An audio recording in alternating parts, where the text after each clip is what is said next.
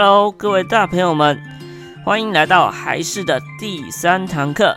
今天呢，最主要就要跟大家讲霸凌的事情，所以跟以前一样，准备好你的心情，以及准备好你的耳机，跟我们一起来上还是的这一堂课吧。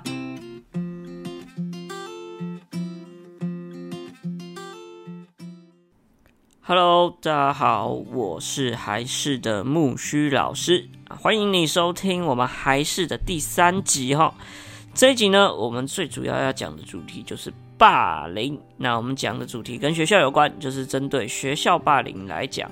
其实霸凌是最近非常常见的一个议题哈。那为什么我会讲这样子的一个主题呢？最主要的原因就是我曾经遇过霸凌这样的事情。简单来说呢，今天就是透过我自己遇到的状况来跟大家讨论一下，遇到霸凌我们应该如何处理哈。其实以前呢、我遇到这样的事情，大概是我在小学三年级左右的时间。小学时候其实我非常矮，然后我其实也非常的瘦。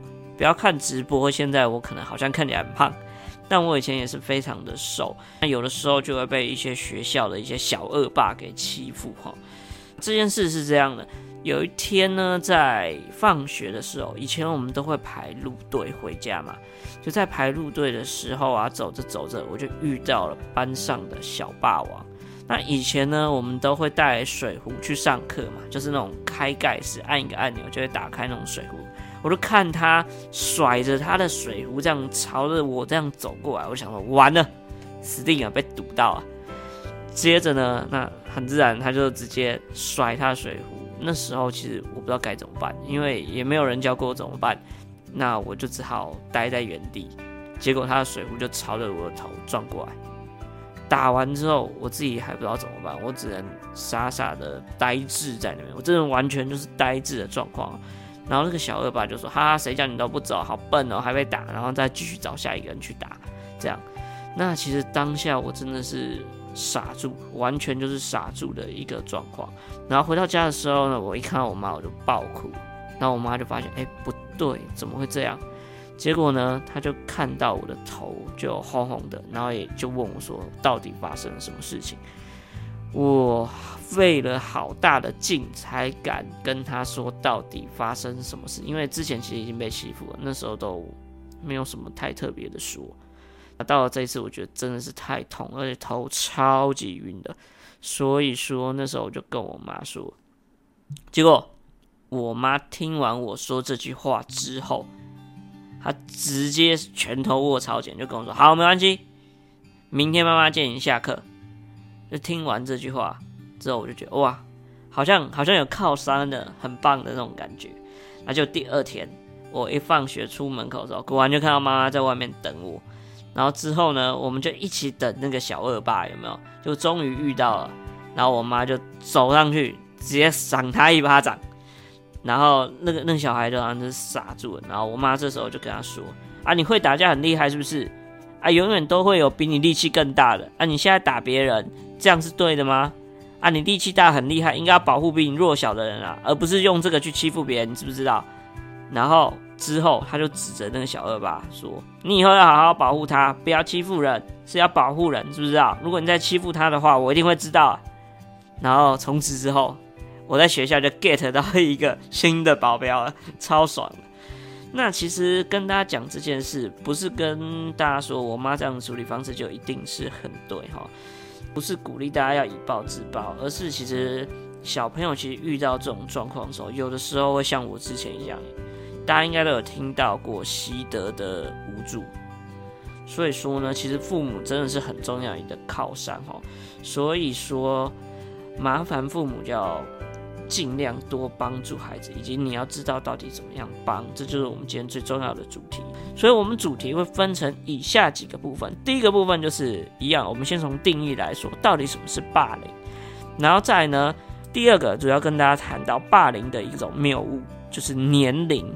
大家都会觉得年龄低的小朋友不会霸凌，其实这是错的哦。第三个呢，就是家长我们应该如何处理的流程。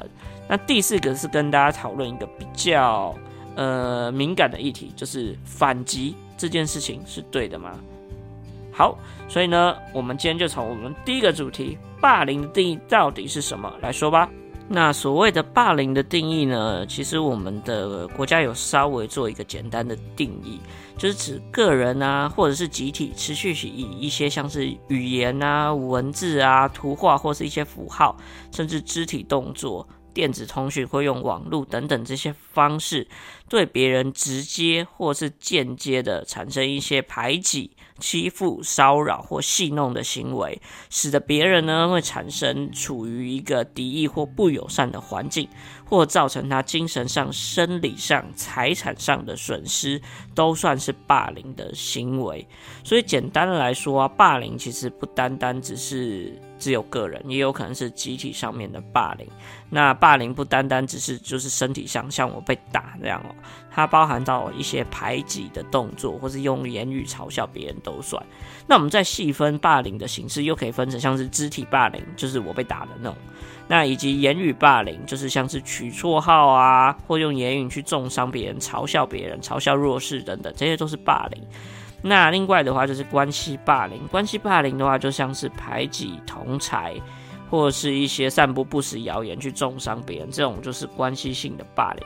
那当然还有其他几种，像是性霸凌，就是以呃身体上的侵犯，或者是取笑别人性别或性取向的。那还有再分更细一点，又会有像是反击性的霸凌，或是回击的霸凌。简单来说，就是他可能之前受到一些霸凌的动作，他就是霸凌别人，这种就是属于反击型或回击型的霸凌。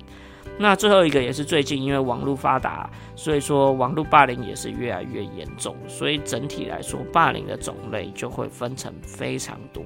整体而言呢，就是你可能透过集体或是个人，去透过肢体或是语言，或是去取笑别人，或是你去故意排挤对方，那这些通通都是包含到霸凌的定义在里面哦。所以说，这就是简单的一个霸凌的定义吼。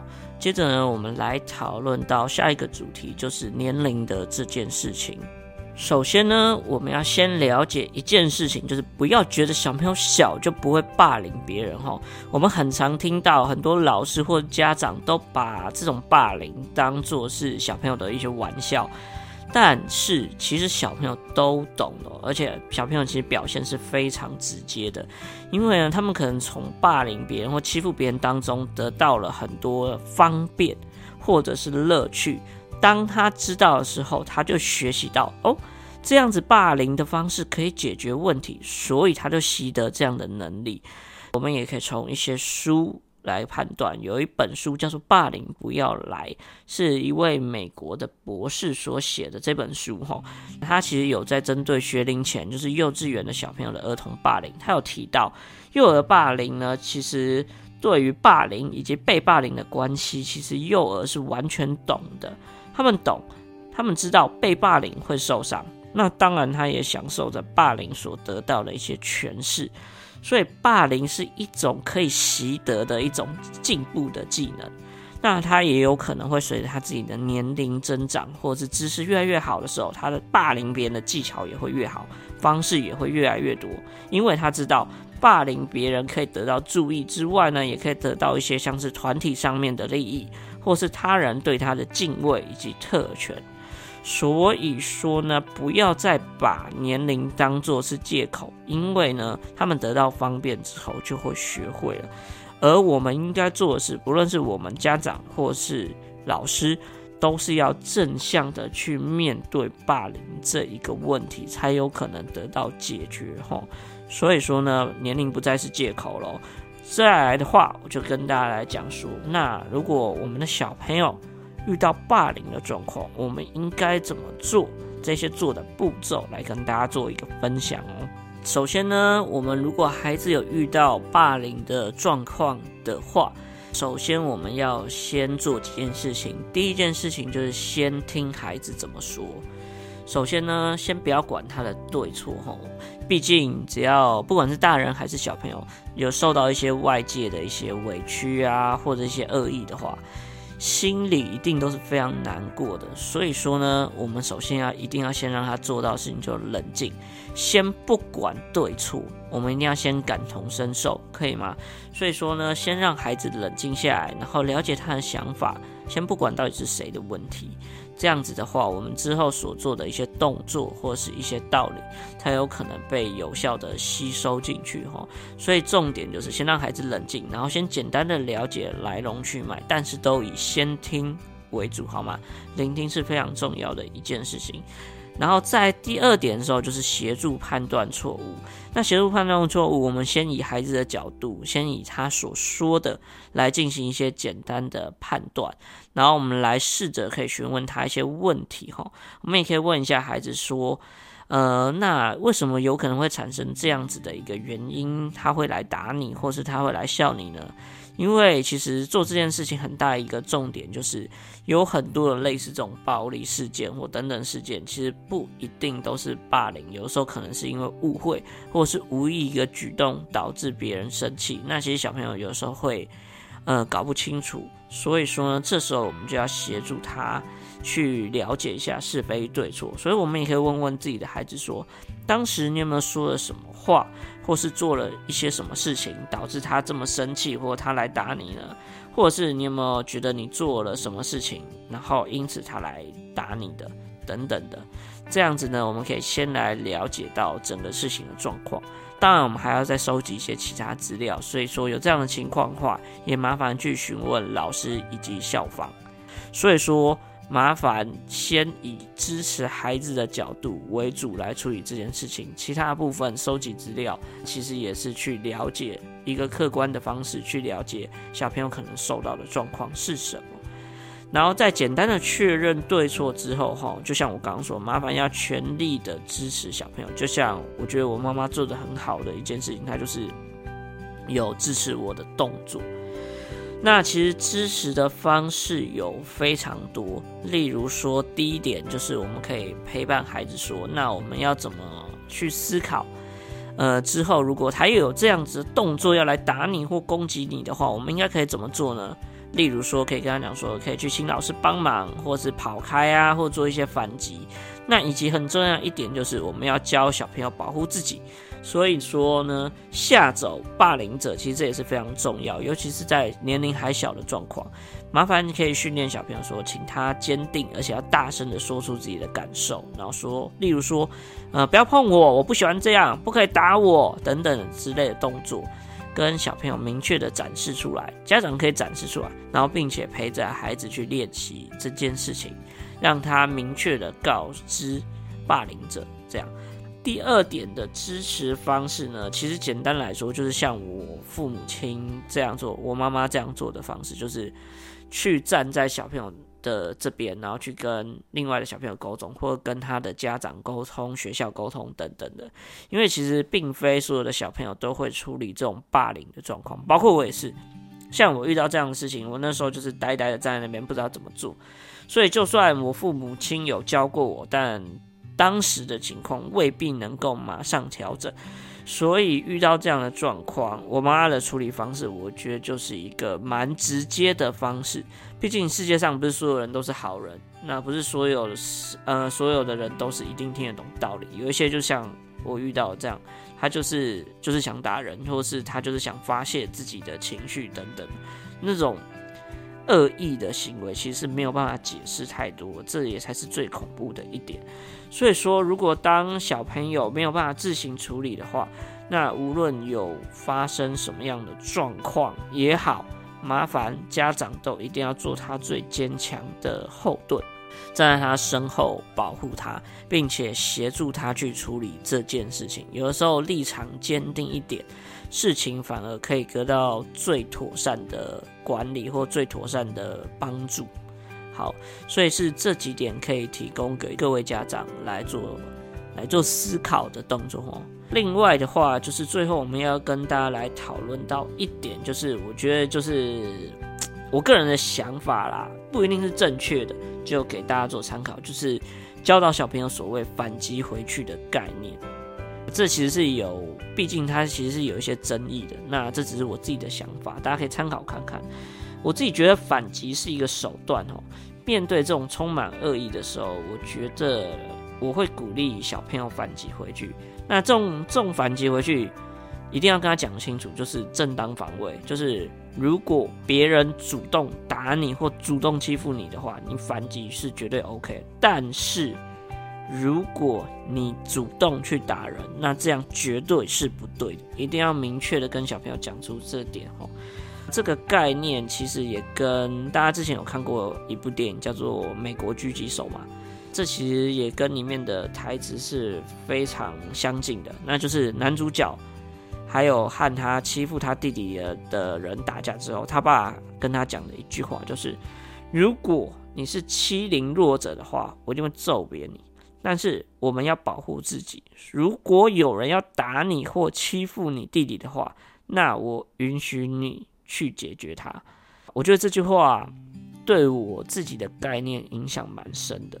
我觉得这不是以暴制暴，最重要的点就还是一样，就是正当的防卫。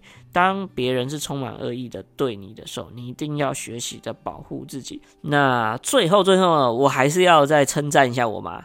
我觉得他除了保护我之外，他还顺便教育了那位霸凌者。从此之后，我就得到一个非常好的朋友跟保镖，他都会保护我。所以我觉得面对霸凌者是不能被纵容的一件事啊！如果你是家长的话，麻烦记住我今天的所有重点，就是一定要先站在孩子这边，但是你要保持理性，但是立场是站在孩子这边的，尽自己的最大努力去维护他、保护他。如果你是老师或是霸凌别人的孩子的话，如果你有遇到这样的事情的话，别人的家长或是校方来跟你讨论的话，就不要觉得这只是孩子之间的玩笑。那如果觉得小朋友还小，或是他就是很调皮啊，就纵容的话，我觉得这就是对自己教育失败的一个借口。所以麻烦多多注意自己的孩子，有空跟他聊聊天，这也是非常重要的一件事哦。好喽，那这就是我们今天的主题啦。如果啊，你之后有一些问题的话，欢迎大家可以私信给我们，那我们也可以针对你的问题来做出相对应的主题出来，让大家可以多听一下各位父母亲到底在烦恼什么样的东西吼。好，那我们今天节目就到这边结束啦。那麻烦大家有听到的部分，帮我们多多追踪一下我们的频道，以及帮我们粉丝团按赞。那今天就到这边结束喽，我们下一集再见，拜拜。